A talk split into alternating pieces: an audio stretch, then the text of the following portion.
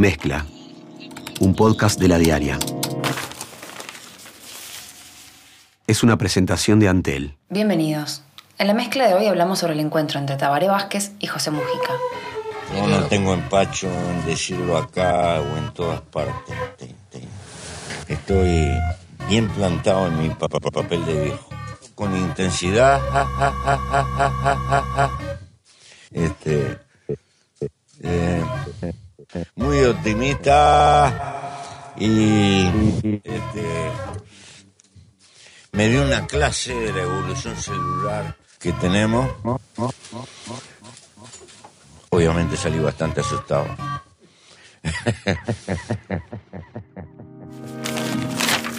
El presidente Vázquez recibió ayer al expresidente José Mujica en la residencia de Suárez y Reyes. A la salida, el líder del espacio 609 dijo que encontró al mandatario optimista con respecto al intenso tratamiento médico que lleva adelante. Belén Righetti estuvo siguiendo el tema para la diaria. Desde la redacción. Ayer se concretó el encuentro que se había anunciado entre Mujica y Vázquez. Sí, a las 11 de la mañana eh, Mujica se trasladó a la residencia de Suárez y Reyes y habló con Vázquez por espacio de un poquito más de una hora. Eh, salió después, eh, Mujica dio una conferencia de prensa, eh, se le preguntó más o menos de qué temas hablaron. Él dijo que desde que el presidente había anunciado su enfermedad todavía no lo había visto. Comentó que lo había visto bien, que lo había visto con ánimo y que incluso Vázquez le comentó un poco cómo era el sistema inmunitario y cómo se iba desarrollando a partir de los años. Y como que bromeó con que lo, lo dejó asustado el presidente en cuanto a cómo se desarrollan las, las enfermedades en unos años. Lo vi bien, se está tratando con intensidad. Me dio una clase de la evolución celular este, de los sistemas de defensa y lo que pasa con el transcurso de los años en la capacidad inmunológica de respuesta que tenemos. Obviamente salí bastante asustado. Por razones obvias. Este, eh, es una paradoja que alguien que ha dedicado 40 años a la lucha contra el cáncer tenga que pelear con esta enfermedad, pero así son las cosas. Sin embargo, lo vi con un tono muy, muy optimista y, y con ánimo de compromiso para este viaje y lo que viene. Además de la salud de Vázquez, también habló de otros temas que están dentro de la campaña electoral, como las inversiones. Sí, Mujica se mostró preocupado por eh, los uruguayos que tienen capacidad de ahorro y no invierten en Uruguay. Eh, dijo que, bueno, que hay que perfeccionar eso, que los uruguayos han demostrado tener esa capacidad de ahorro, pero que al momento de como ejecutar la inversión no lo hacen, no lo hacen en el exterior. Entonces, quería como hablar con el presidente sobre esto y sobre la posibilidad de hacer una política a largo plazo. Transmitimos nuestra preocupación de que hay una masa enorme de recursos de uruguayos colocados fuera del país y, hay que darle importancia a ese hecho porque en algún momento es demostrativo que los uruguayos tuvieron capacidad de algunos uruguayos tuvieron capacidad de de juntar dinero y es una pena que no tengan oportunidad de colocarlo en el Uruguay en alguna manera como para multiplicar el capital productivo del país, teniendo en cuenta que la inversión debe ser la preocupación central para generar trabajo y enfrentar otras dificultades que existen. Mujica dijo que debería ser una política de Estado y que no dependiera del gobierno de turno. ¿Y opinó sobre cómo se viene dando la campaña? Habló específicamente del Frente Amplio y no habló de los otros partidos. Dijo que están, el Frente Amplio está poco quedado y de alguna manera se comprometió eh, como a estar más activo en la campaña. Habló algo así con su lenguaje coloquial de las cañerías viejas y, y del reuma, pero que él iba a estar como, como impulsando un poco más la campaña del Frente Amplio. Yo no tengo empacho en decirlo acá o en todas partes. He gastado una parte de mi vida importante y lo que voy a hacer es tratar de ayudar a las nuevas generaciones que queden lo mejor posicionadas posible, pero dándole paso a las nuevas generaciones. Estoy bien plantado en mi papel de viejo.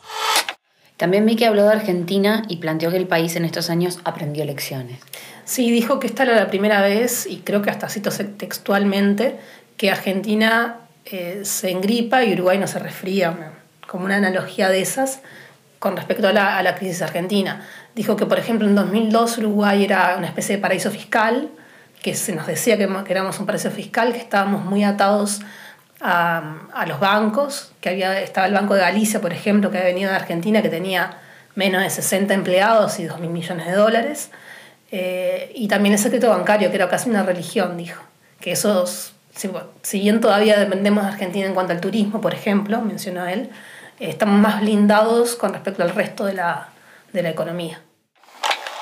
Soy lo suficientemente viejo como para tener memoria de lo que han sido las crisis en la Argentina y la repercusión que han tenido acá.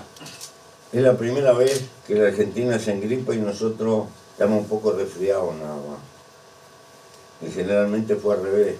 Si nos pasaron ciertas cosas antes, creo que aprendimos la lección y el, Uruguay tiene cortado esa, esa dependencia de los sistemas financieros regionales, lo que no, no nos inmuniza de que nos baje la rentabilidad del turismo, de esas dificultades, pero estamos libres de la sangría financiera que muchas veces nos postró.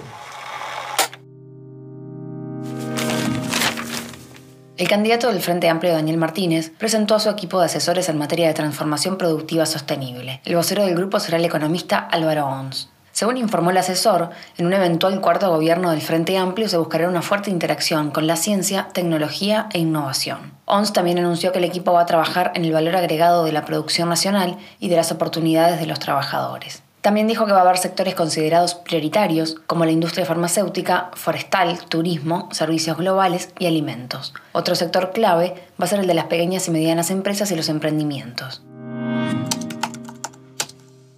El Grupo de Investigación de Antropología Forense, integrante del Instituto Técnico Forense y el coordinador del Grupo de Trabajo por Verdad y Justicia, Felipe Michelini, se reunieron con la jueza penal Isaura Tórtora y el fiscal especializado en delitos de lesa humanidad, Ricardo Percivale, para coordinar las próximas acciones una semana después del hallazgo de restos humanos en el ex batallón 13. Michelini aseguró que esta semana comenzarán las acciones para garantizar los dos objetivos de la etapa posterior al hallazgo de los restos. Eh, la búsqueda de eh, la identidad de la persona, este, así como la eh, identificación de la causa del fallecimiento de, de, los restos de la persona encontrada. La tarea de antropología la va a hacer el equipo de antropólogos que está en el, en el marco de la Secretaría de Derechos Humanos del pasado reciente y del Grupo de Trabajo por Verdad y Justicia, con la colaboración en un todo de la Presidencia de la República. Los trabajos de eh, técnica forense lo va a hacer el Instituto Técnica Forense con todo respaldo, obviamente, del Poder Judicial, tal como corresponde por derecho.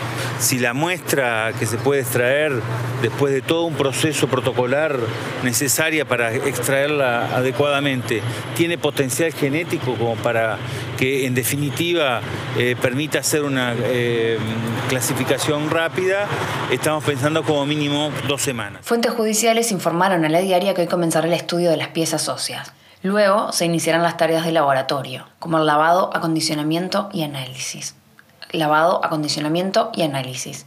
Después de haber excavado el 85% de la zona cautelada del ex batallón 13, donde no se encontraron restos, este hallazgo revivió la esperanza. Los equipos eh, van a continuar trabajando en, la zona porque estamos convencidos que eh, eh, el trabajo metódico, persistente, sistemático de las excavaciones como corresponden, bueno, dio resultado y probablemente con un poco de suerte podamos encontrar algún otro detenido desaparecido más. En la Comisión de Constitución y Legislación del Senado se aprobó el proyecto de ley que disuelve el Grupo de Trabajo por Verdad y Justicia y traspasa el cometido de la búsqueda de personas detenidas desaparecidas en el marco de la dictadura cívico-militar a la Institución de Derechos Humanos y Defensoría del Pueblo. La iniciativa contó con el voto de los representantes de todos los partidos, salvo con el del senador del Partido Colorado, Pedro Bordaberry. Según consta en la versión taquigráfica, el senador Colorado planteó en la comisión que la ley contradice las verdaderas tareas del instituto y que sus objeciones son principalmente desde el punto de vista jurídico. Hasta aquí la mezcla del 4 de septiembre. Conducción, Débora Quirin. Edición, Andrés Nudelman. Producción, María Natalia Rodríguez. Mezcla, un podcast de la diaria. Sumate a nuestra comunidad.